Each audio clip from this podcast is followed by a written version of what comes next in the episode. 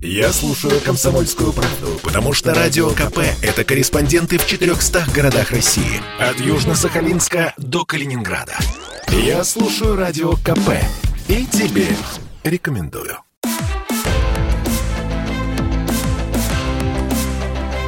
Исторические хроники с Николаем Сванидзе на Радио КП. Год 1943. 16 февраля опубликован указ Президиума Верховного Совета СССР о присвоении звания маршал Советского Союза Василевскому Александру Михайловичу. Для Василевского этот указ крайне неожиданный. Всего лишь месяцем ранее он получил звание генерала армии. Производство Василевского в маршалы происходит через 13 дней после ликвидации под Сталинградом группировки Паулюса и завершения Сталинградской битвы. Жуков стал маршалом на месяц раньше Василевского.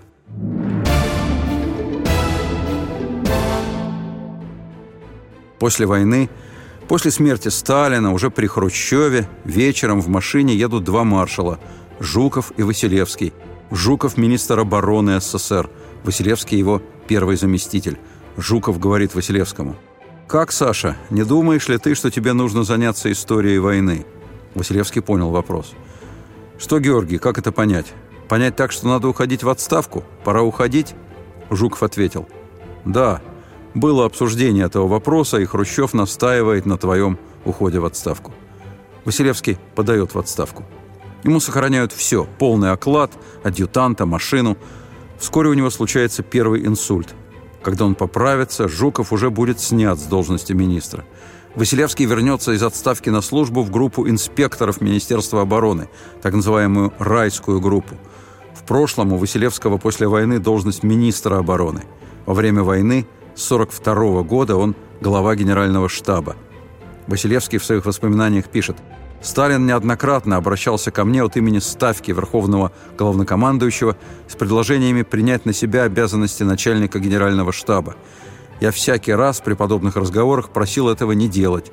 Несмотря на все мои настойчивые и убедительные просьбы, 26 июня 1942 года приказом Ставки я был утвержден в должности начальника генерального штаба. Через месяц, 23 июля 1942 года, Василевский прибывает на Сталинградский фронт. В тот день, 23 июля, оборону на правом берегу Дона держит командир 33-й гвардейской дивизии полковник Утвенко. Из рассказа полковника Утвенко, записанного Константином Симоновым вскоре после боев. «Нас бы немцы быстро съели, если бы мы не зарылись в чистом поле в землю выше головы. Раненых ночами на верблюдах отправляли в тыл. Немцы тоже несли большие потери. Мы контратаковали. Нечем было дышать, смрад. Бьемся в окружении. Потом приказ прорываться на восток. Мы прорвались, потеряв около 300 человек. А немцы ночью прошли еще восточнее и опять закрыли кольцо.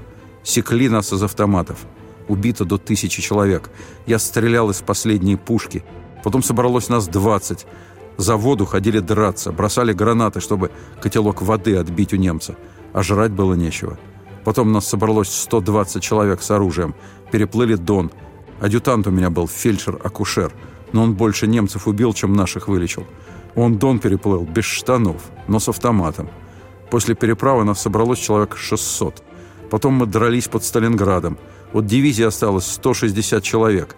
Я сам себя не знал до боев, каков я. Вот так, с такими боями отходили к Сталинграду. И встали там.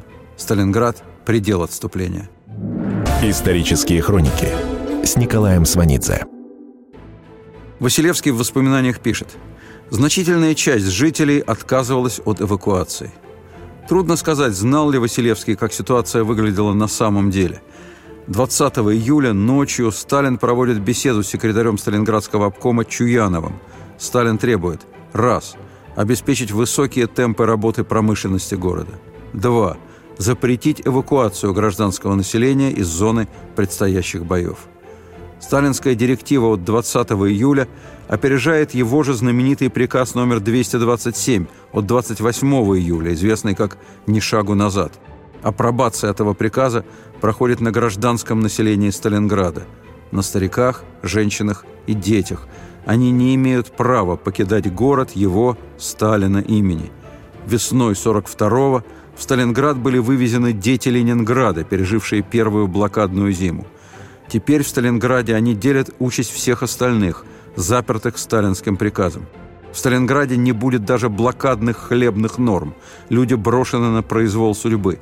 В городе 500 тысяч собственного населения, не считая беженцев с Украины, эвакуированных из центральных районов, и раненых во множестве госпиталей. Немцами будет занят весь город, за исключением Кировского района и частично Краснооктябрьского района. Из докладной записки Управления НКВД Сталинградской области после освобождения города. Без Кировского района учтено гражданского населения 7655 человек. Из более чем 500 тысяч. Столько осталось в городе женщин и детей после того, как Сталин лично запретил эвакуацию. Исторические хроники 23 августа начинается самая сильная бомбежка Сталинграда. Василевский в этот день в Сталинграде. Это не город, а гигантский пылающий костер. Воздушную тревогу уже не объявляют. Бомбежка с интервалом в три минуты. Дома рушатся и хоронят тех, кто прячется в подвалах. В подвалах домов стоит сплошной детский крик.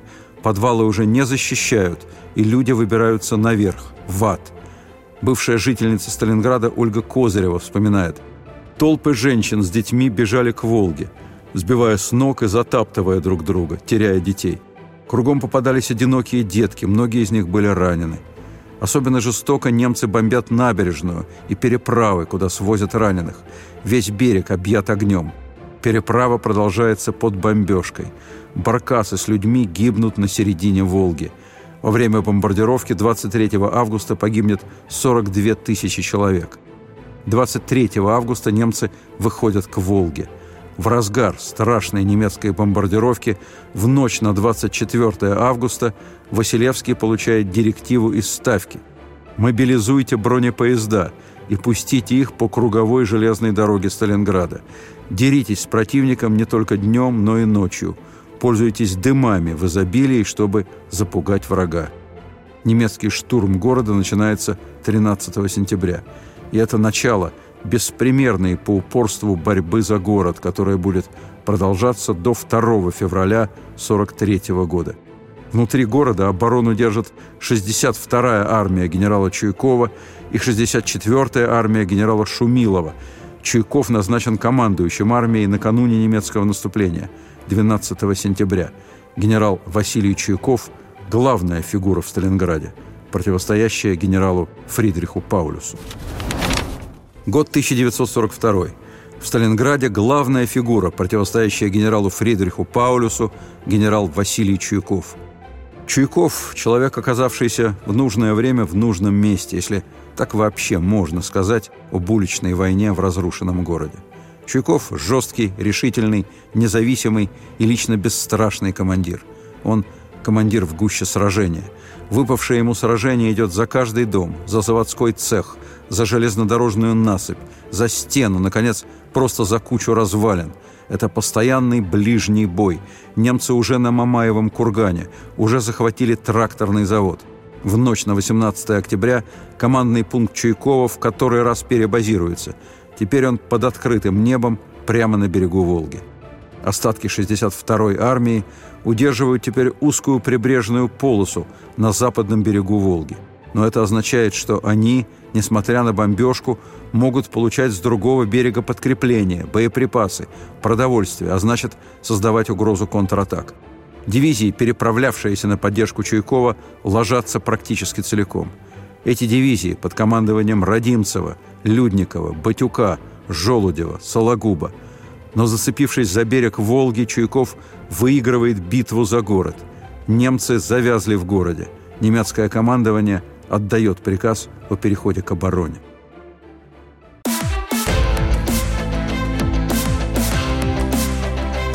Исторические хроники с Николаем Сванидзе на радио КП.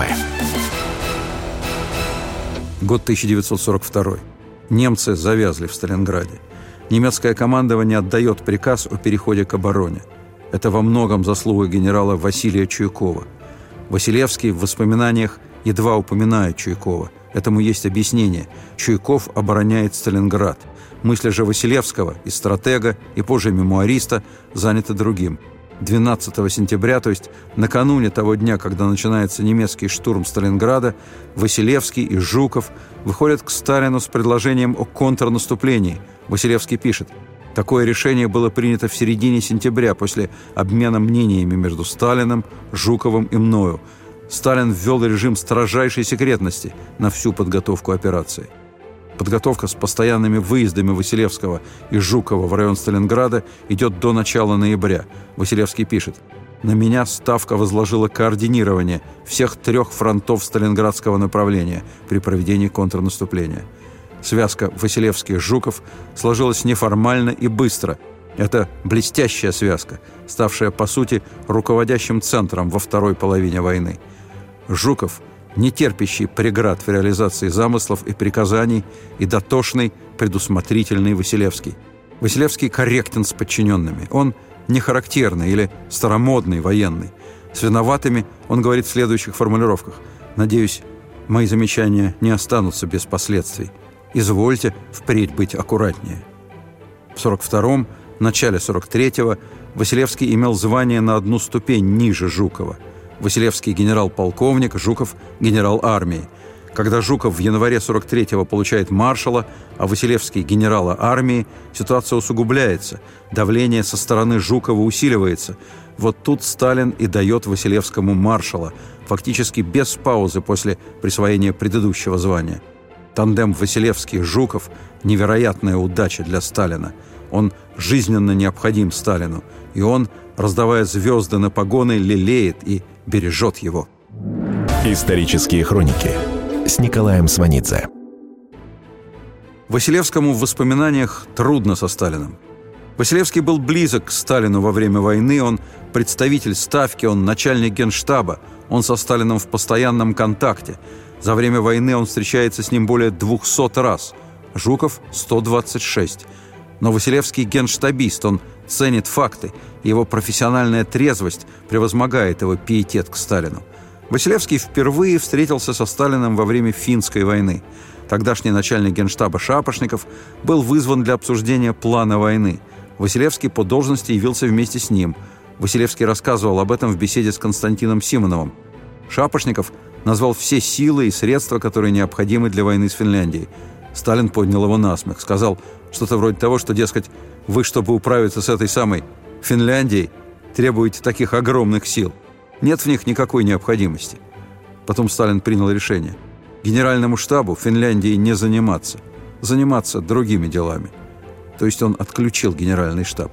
Более того, он сказал Шапошникову, что ему надо отдохнуть, дал ему дачу в Сочи и отправил на отдых. Сотрудники Генштаба тоже были разогнаны кто куда в разные инспекционные поездки. Что произошло дальше, известно, говорит Василевский. Финская война была для нас большим срамом. Он оценивает ее без политики, а просто как военный. Василевский продолжает. В начале Отечественной войны генеральный штаб был растащен. Все, кто составлял головку генштаба, были отправлены на разные фронты, что не способствовало нормальной работе. Сталин в начале войны разогнал генеральный штаб, говорит Василевский. А если хотите знать, несмотря на все наши настояния до войны, нам не было разрешено даже организовать подземный командный пункт. Только в первый день войны во дворе первого дома наркомата обороны начали ковырять землю, рыть убежище. Смешно сказать, оперативный отдел генштаба работал до августа в вещевом складе – и только в августе было оборудовано помещение на станции метро Кировская и в здании рядом, где потом в войну размещался генштаб. Вот как обстояло дело в действительности. Василевский вспоминает май 42-го, трагическую попытку освободить Харьков. Генштаб считал операцию неподготовленной, рискованной и предложил от нее воздержаться. Сталин не прислушался. Сталин приказал начать Харьковскую операцию, но не дал необходимых дополнительных сил, велел справляться наличными силами, а Генштабу приказал не вмешиваться. Наступление захлебнулось через пять дней. В критической ситуации Василевский дважды за один день 17 мая докладывает Сталину о необходимости прекратить наступление – Василевский сразу же оценил всю меру возникшей опасности для наших войск. 19 мая катастрофическое по масштабам окружение наших войск становится фактом. В этот же день приказу прекращения наступления на свой страх и риск отдает командующий Юго-Западным фронтом Тимошенко. Сталин утвердит это решение на фоне свершившегося окружения. Василевский говорит, в результате провала под Харьковом и обстановка, и соотношение сил на юге изменились в пользу противника. Это обеспечило ему прорыв к Сталинграду и на Кавказ.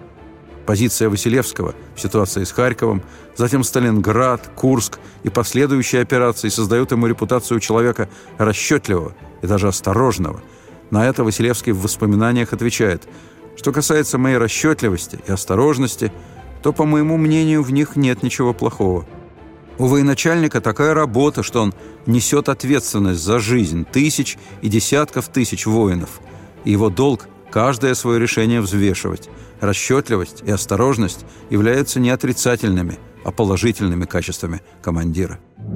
Исторические хроники Сталинградская операция не только впервые за всю войну тщательно продумана, но и осуществлена уверенно и грамотно. Контрнаступление начинается после отступления длиною в год.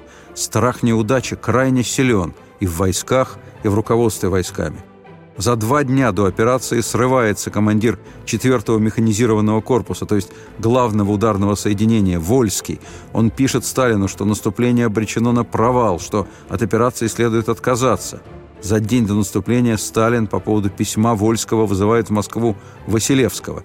Василевский заявляет, что не видит никаких оснований для отмены операции. Сталин связывается по телефону с Вольским. Вольский дает слово выполнить поставленную задачу. 18 ноября Василевский возвращается под Сталинград. 19 ноября в 7.30 утра начинается наше контрнаступление под Сталинградом. 23 ноября войска Юго-Западного и Сталинградского фронтов встречаются в районе города Калач и завершают окружение 6-й армии Паулюса. Попытку прорвать советское кольцо снаружи предпринимает мощное соединение под руководством Манштейна. Угроза серьезная – Резервов нет. Василевский пытается связаться со Сталином. Не удается. Василевский, не дожидаясь связи, самостоятельно предлагает командующему второй гвардейской армии Малиновскому выступить против Манштейна. Малиновский приступает к решению задачи. Войска приходят в движение. Наконец, Василевский связывается со Сталином обращается с просьбой по поводу второй гвардейской армии, которая уже проведена в движение. Жуков категорически против, у него свои планы на вторую гвардейскую. Сталин соглашается с Жуковым и резко отказывает Василевскому. Говорит, что вопрос будет рассмотрен Государственным комитетом обороны. Василевский ждет ответа двое суток. Отрицательный ответ будет означать «трибунал». В воспоминаниях Василевский сухо пишет «С большим волнением ожидал я решения ставки». Только 14 декабря в 22.30 он получает добро от Сталина. Манштейн остановлен под новый 1943 год.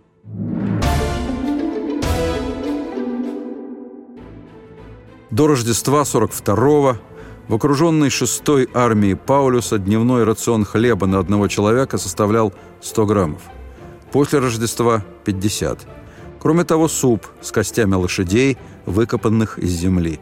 Мороз 30-35 градусов. Немецкие солдаты спускаются в подвалы руин. Здесь, в холодных и темных помещениях, находятся вместе больные, сошедшие с ума, умирающие или уже мертвые. Из письма «Скоро мы передохнем все». В немецких информационных сводках о Сталинграде не говорится ни слова. Советские ультиматумы о сдаче следуют 8, 17 и 25 января 1943 года. Паулюс запрашивает Берлин. Гитлер отвечает «Капитуляция неприемлема». 30 января Паулюс произведен в фельдмаршалы. 31-го наши части окружают здание универмага, где размещается штаб 6-й армии. Фельдмаршал Паулюс – сдается 22-летнему старшему лейтенанту, танкисту Федору Ильченко. Ильченко вспоминает. На кровати сидел очень пожилой, небритый мужик в свитере непонятного цвета. Мундир висел на стуле. Рядом стоял классный аккордеон. Паулюс поднялся с кровати и выдавил через силу. «Это конец». «Значит, конец», — сказал я. И фельдмаршал кивнул мне, старлею, головой. Потом едут в Бекетовку, где Паулюса встречает командующий 64-й армией Шумилов. Вокруг фоторепортеры. Перед ними исключительный по ассортименту буфет. Паулюс требует, чтобы были накормлены его люди. Ему обещают. Все идут к столу. Генерал Шумилов поднимает стакан. «Ваше здоровье!»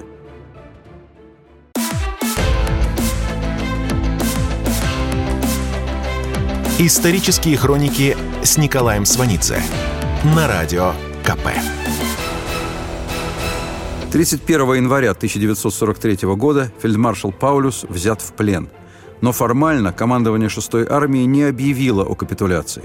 Паулюс отказался подписать приказ, предписывающий его солдатам сложить оружие, мотивируя это тем, что он находится в положении военнопленного. В середине 70-х Василевский читает повесть, в которой фигурирует Паулюс. Отзыв Василевского на повесть. Откровенно скажу, главное, что Паулюс изображен не каким-то недоумком, а грамотным военачальником. В окружении он энергично действует, душой болеет за подчиненных. Ведь как у нас показывают вражескую сторону? Гитлер – бесноватый фрейтер, Манштейн – дуб из дубов. Тогда с кем мы так тяжело воевали? Паулюса в 43-м привозят в Красногорский оперативный пересыльный лагерь НКВД номер 27. В июле 43-го здесь создан Национальный комитет «Свободная Германия». Паулюса переводят из одного генеральского лагеря в другой. В 44-м он ставит свою подпись под обращением к немецким солдатам и к немецкому народу. Считаю своим долгом заявить, что Германия должна устранить Адольфа Гитлера и установить новое государственное руководство. Он выступает по радио, подписывает листовки. В Германии арестован его сын. Его жена, отказавшаяся отречься от мужа, дочь, невестка и внук отправлены в концлагерь Дахау. Их освободят в апреле 45 года.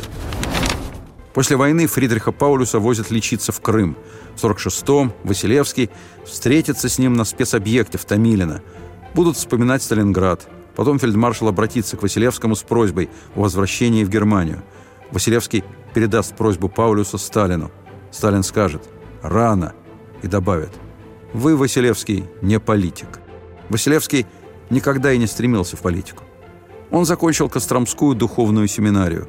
Мечтал года три поработать учителем в сельской школе, а потом, скопив денег, пойти учиться на агронома, либо Московский межевой институт. После начала Первой мировой войны планы резко меняются. Василевский пишет После объявления войны меня обуревали патриотические чувства.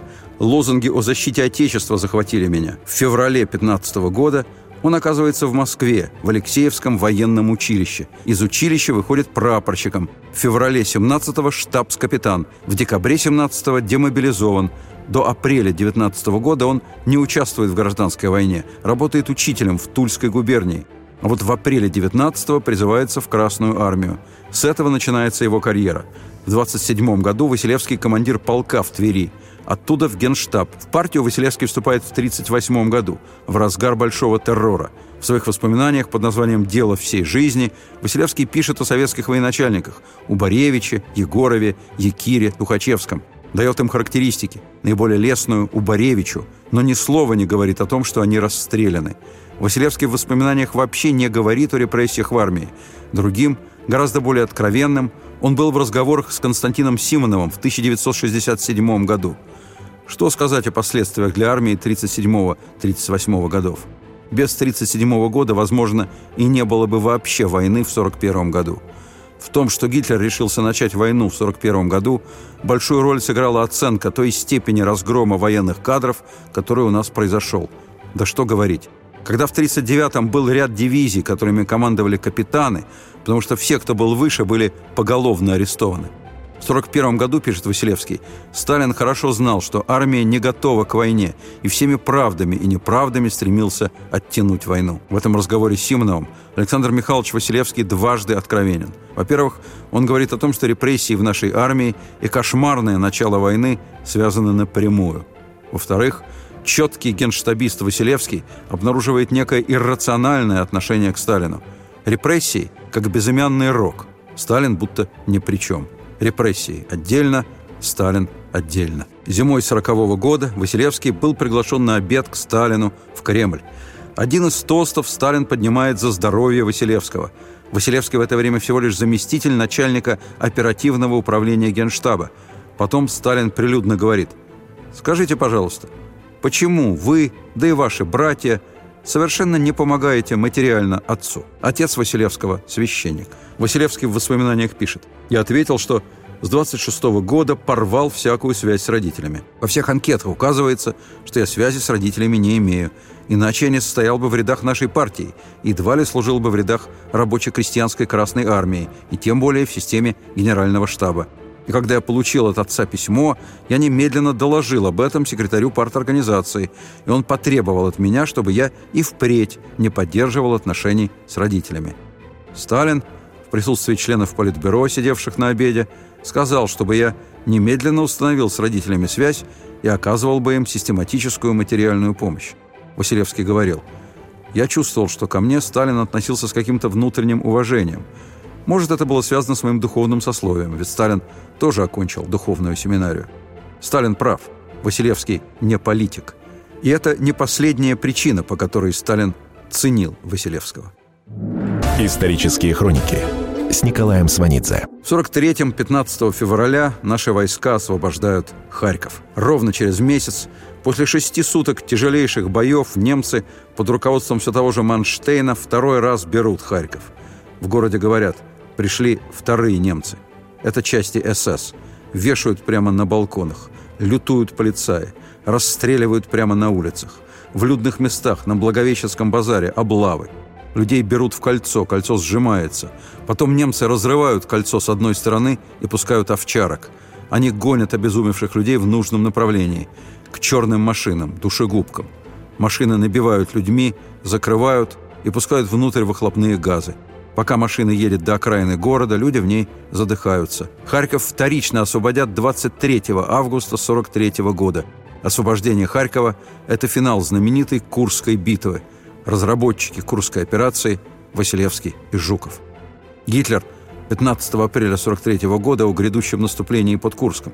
Я решил, как только позволят условия погоды, провести наступление. Победа под Курском должна явиться факелом для всего мира.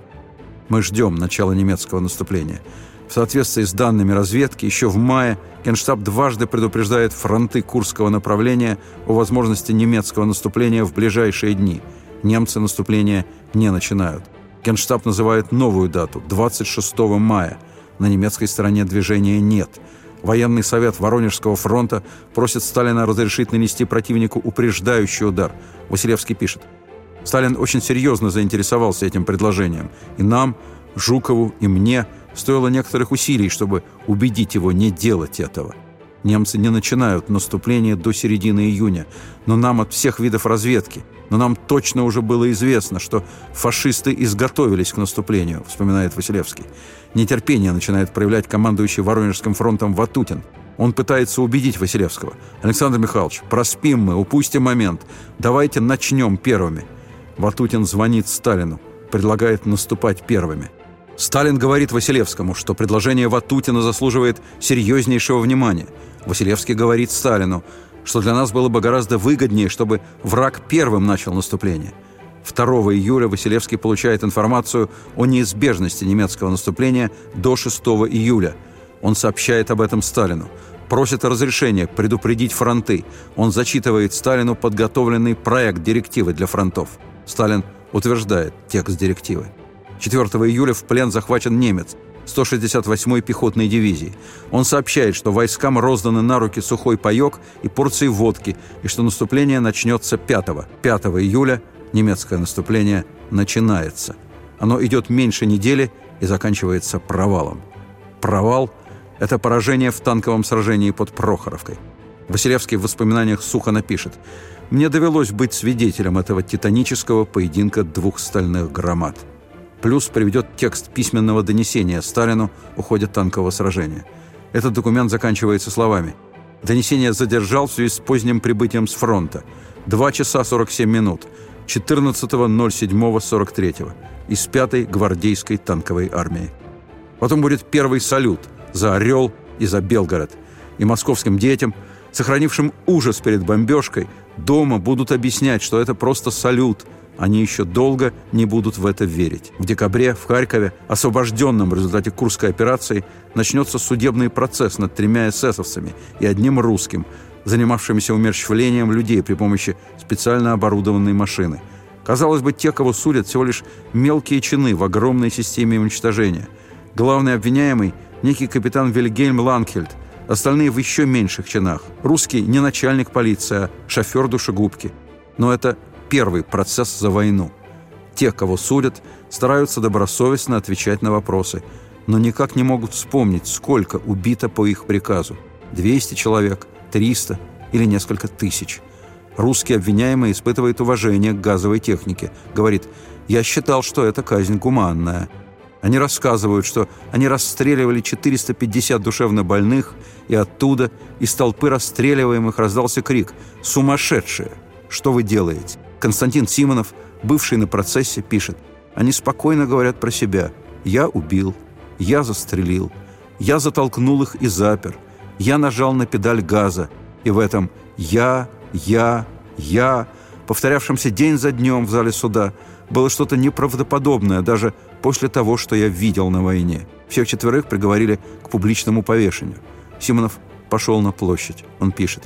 «Немцы до последней секунды силились держать себя в руках. Шофер душегубки Буланов падал на землю, вывалившись из рук державших его людей, и был повешен, как бесформенный мешок с дерьмом. Толпа на площади, пока шла казнь, сосредоточенно молчала. Я ни тогда, ни потом не раскаивался, что пришел туда, на площадь. Говорю только о себе, потому что такие вещи каждый решает сам для себя.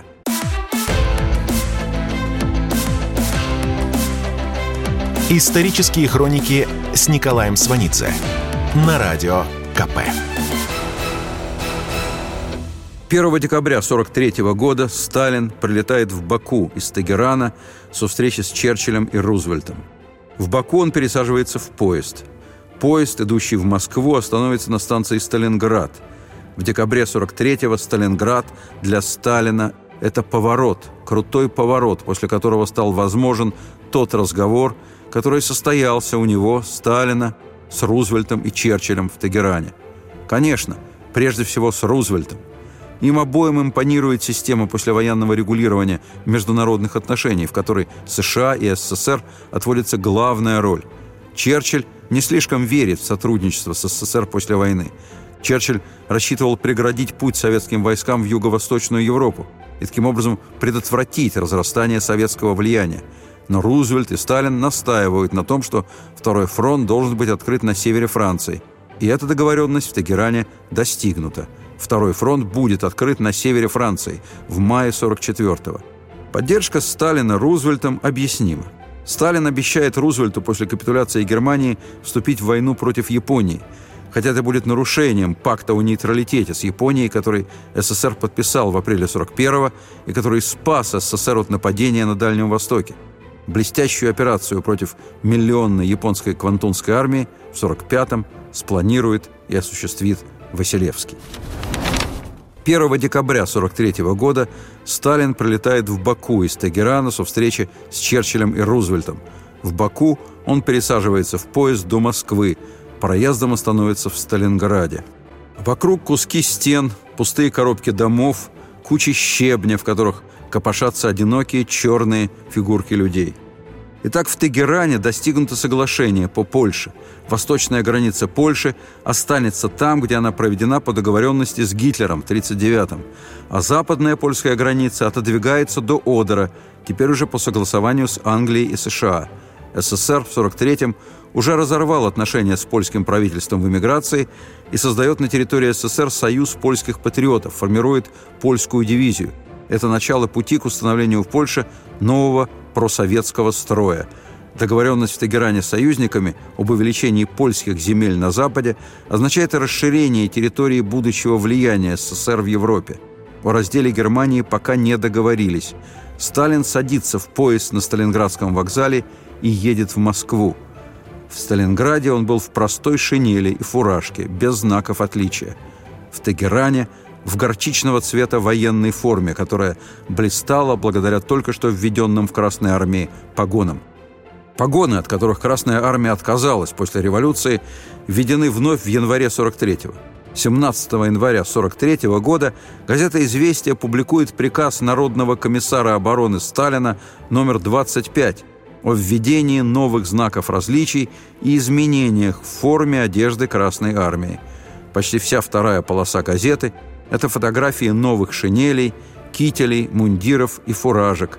Василевский пишет, когда принималось решение о введении погон, Сталин попросил начальника тыла генерала Хрулева показать погоны старой русской армии. Разглядывая их, Сталин обратился ко мне. «Товарищ Василевский, покажите, какие погоны вы носили в старое время». Погоны, царские мундиры реабилитированы в 43-м. Правда, в форму со стоячим воротником впервые с послереволюционных времен были одеты солдаты, выстроенные перед прилетевшим в Москву Черчиллем еще в августе 42-го. Но до Сталинградской битвы это носило разовый характер. В 43-м извлеченные на свет погоны и мундиры для Сталина – это атрибуты возрождающейся империи, его империи. И не единственные атрибуты. Василевский пишет – Должен, к слову, заметить, что и ордена Суворова, Кутузова, Александра Невского, Нахимова учреждены также по предложению Сталина. В его кабинете в годы войны висели портреты Суворова и Кутузова. В 43-м Сталин отказывается от старого гимна «Интернационала». «Интернационал» создавался в 1888 году как международный революционный гимн пролетариата. Впоследствии стал гимном СССР. Летом 43-го Сталин заказывает новый национальный гимн. Текст редактирует лично. Тогда же, в 43-м, Сталин совершает разворот в отношении православной церкви. Вечером 4 сентября Сталин обменивается мнениями с Берией и Маленковым по вопросу, следует ли ему принимать митрополитов Сергия, Алексия и Николая. Все сходятся на том, что следует. Звонят патриаршему местоблюстителю, митрополиту Сергию – После 25 лет большевистского террора в отношении церкви митрополиты впервые приезжают в Кремль, где их принимает Сталин в присутствии Молотова. Сталин благодарит церковь за патриотическую работу в годы войны. Сталин интересуется, какие основные проблемы стоят перед церковью. Митрополит Сергий отвечает, главная проблема – выборы патриарха, но в условиях войны собрать поместный собор трудно, понадобится время. Сталин спрашивает – а нельзя ли проявить большевистские темпы? И отдает распоряжение о привлечении авиации для транспортировки участников Поместного собора. Митрополит Алексий поднимает вопрос об освобождении архиереев, находящихся в лагерях, в тюрьмах. Сталин говорит, представьте список, рассмотрим. Когда список рассмотрят, выяснится, что в живых осталось только двое. Сталин говорит, что церковь может рассчитывать на всестороннюю поддержку правительства – Потом говорит митрополитам. «Вот мне доложили, что вы очень плохо живете. Квартирка тесная. Покупаете продукты на рынке. Нет у вас никакого транспорта. Правительство хотело бы знать, какие у вас нужды». Сталин продолжает. «Правительство вам предоставит завтра же трехэтажный особняк в Чистом переулке, который ранее занимал немецкий посол Шуленбург. Через несколько минут митрополитам принесли план особняка с садом и подворными постройками. Сталин добавляет, «На рынке покупать вам неудобно и дорого, поэтому государство обеспечит вас продуктами по государственным ценам. И еще, мы предоставим вам две-три легковые автомашины с горючим». Сталин провожает митрополитов до дверей. Затем дает указание о создании Совета по делам Русской Православной Церкви – его возглавит начальник 4 отдела 3 управления НКВД Георгий Карпов, который ранее организовывал слежку за церковными иерархами.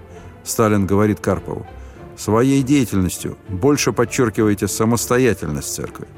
Потом Сталин обращается к Молотову. «Надо сообщить населению о встрече с митрополитами». Поместный собор, несмотря на указания Сталина о большевистских темпах, собрать не удалось – 8 сентября открыли Архиерейский собор. Если переводить на партийный язык, Архиерейский собор по сравнению с поместным – это как пленум ЦК по сравнению со съездом. Патриархом избран митрополит Сергий. Патриарх Сергий, а после его смерти патриарх Алексий называли Сталина «богоданным вождем». Еще до встречи с церковными иерархами Сталин принимает решение о распуске Коминтерна, международной коммунистической организации, созданной для пропаганды и экспорта мировой революции. Сталину больше не интересна мировая революция.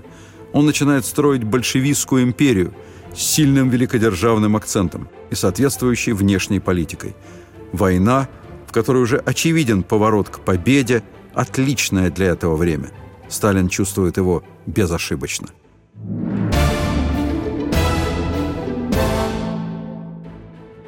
После войны, когда Василевский станет министром обороны, у него будут очень сложные отношения со Сталиным. Старший сын Василевского Юрий вспоминает, «Отец позвал меня и сказал, если со мной что-то случится, ты будешь за старшего, не подведи». Ситуация усугубляется тем, что сын Василевского женится на дочери Жукова, Эре – Сталин после войны крайне противится дружеским отношениям между главными полководцами прошедшей войны. Семейные связи вообще негласно запрещены. Младший сын маршала стал архитектором. Маршал Василевский, иногда, представляясь, говорил «Я отец известного архитектора Василевского».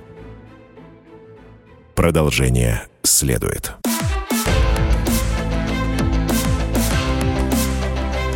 Исторические хроники с Николаем Сванидзе на радио КП.